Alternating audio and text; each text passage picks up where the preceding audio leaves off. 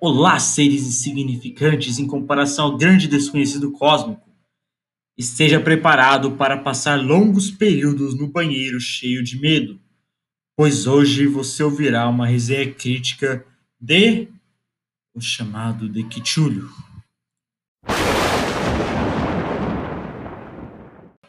Lembrando que eu li pela editora Dark Side, livro H.P. Lovecraft Medo Clássico, volume 1.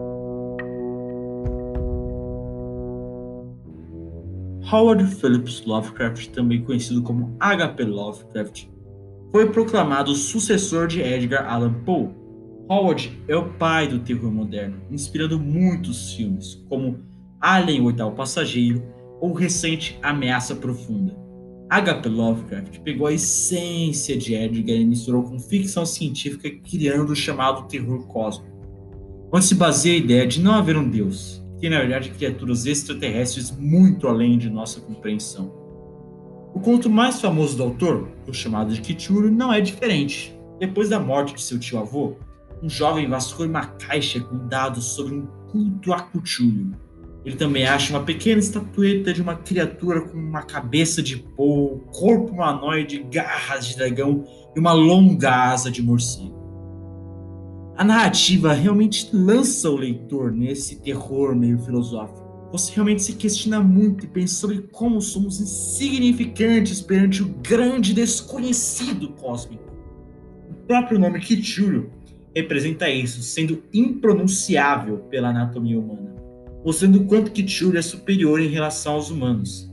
E a existência de nossa raça é totalmente inútil e sem importância perante tal criatura sua atenção é muito bem capturada e você fica curioso e com medo do que esse monstro representa.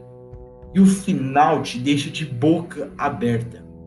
Entretanto, para pessoas que não estão acostumadas com autores antigos, podem achar a narrativa arrastada, as palavras também são muito complicadas. Eu li o livro numa mão e o dicionário na outra, praticamente. Entretanto, o maior problema é o racismo de Lovecraft. Como ele nasceu em 1890, ele era racista.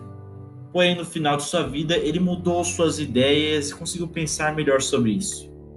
No conto, tem um quê de racismo em certas partes, principalmente em relação ao culto do Cthulhu, que é formado por negros imigrantes. Para quem não aguenta esse tipo de coisa, recomendo que não leia o conto. Mas para quem consiga ignorar esse fato e entenda que era uma coisa da época, Vale muito a pena a leitura. É incrível, você vai ficar totalmente vidrado naquilo, vai querer muito saber o que vai acontecer.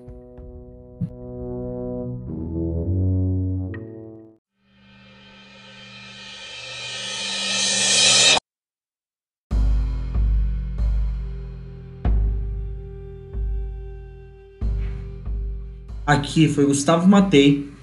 Boa noite e boa leitura.